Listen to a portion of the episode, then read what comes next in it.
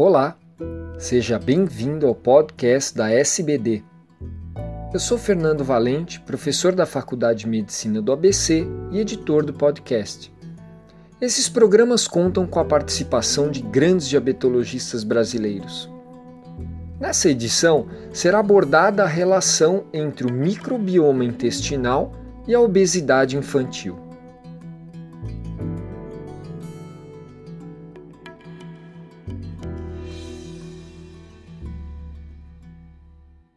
Sou Márcio Krakauer, endocrinologista, sou do, do grupo de tecnologia da SBD e eu acabei de ler uma entrevista publicada na Childhood Obesity sobre o microbioma intestinal conectando com a obesidade infantil.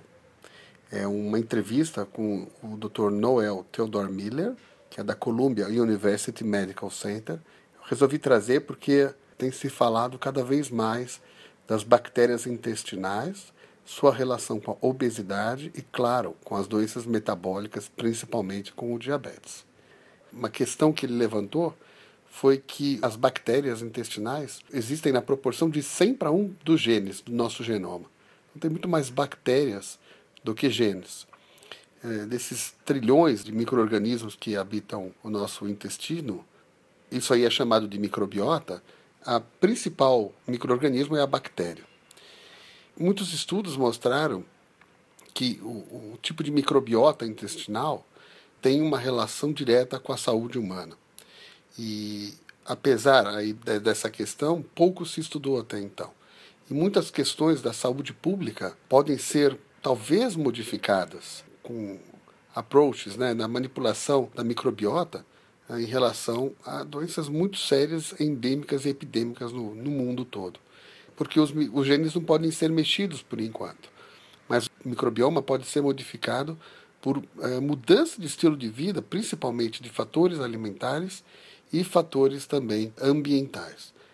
Muitas das bactérias que colonizam nosso intestino, elas vêm do parto, da mãe para o feto, que é o foco de estudo desse pesquisador.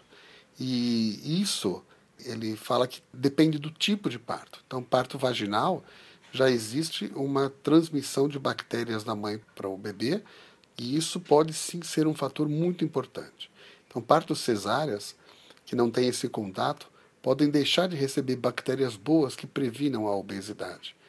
Então, existem até estudos mostrando intervenções nesse sentido com a bactéria vaginal da mãe, no bebê e outros tipos de intervenção que podem é, ser relacionadas com essa questão.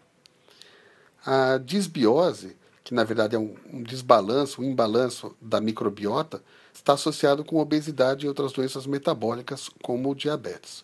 Isso foi agora recentemente demonstrado por um estudo do Jeff Gordon, que é, ele fez um, um transplante de fezes da microbiota de obesos para ratos que eram livres de bactérias foram comparados com um transplante de pessoas magras, mostrando uma diferença muito grande na questão da obesidade desses ratinhos.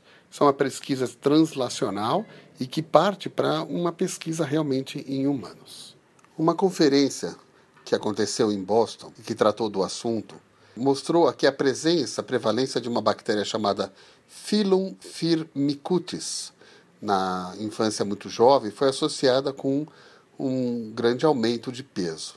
E outro estudo chamado Koala, com K, é, reportou que alta incidência de bacteroides fragiles foi associada com ganho de peso na infância. Outras questões que ele tratou nesse repórter foi que o que se pode modificar é a combinação de utilização de é, probióticos com pré-bióticos. Pré-bióticos são polissacarídeos ou carboidratos complexos que promovem o crescimento dessas bactérias que você está uh, introduzindo e em certos tipos de bactérias no intestino. Eles podem ser encontrados naturalmente nas frutas, vegetais, feijões, nozes e na maioria das plantas que têm alto teor de fibra. Consumindo uma dieta rica em pré-bióticos é uma das questões de cultivar um, uma flora intestinal mais saudável e talvez e montar um ecossistema sistema microbiológico que pode ser muito interessante para a saúde. Então, modificando o estilo de vida e modificando esses tipos de alimentos, introduzindo, você vai ter um, um, um, ganho nas questões de doenças metabólicas. Lembrando que aí a dieta mediterrânea né, prega exatamente isso, né, alimentos eh, não industrializados, muita fibra, castanhas, nozes e também os óleos eh, de origem vegetal. Talvez seja realmente uma dieta importante, porque também mexe nessa questão. Para finalizar, eu queria uh, comentar que ele diz que o uso de antibióticos na gestação e também a própria flora intestinal materna são muito importantes para a montagem da flora intestinal da criança. E a amamentação é rica em oligosacarídeos, que é um tipo de carboidrato complexo que age como um pré-biótico.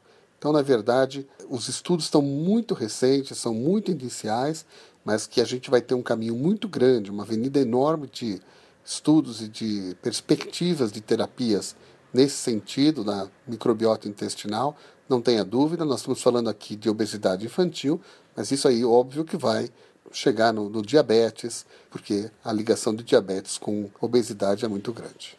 É isso.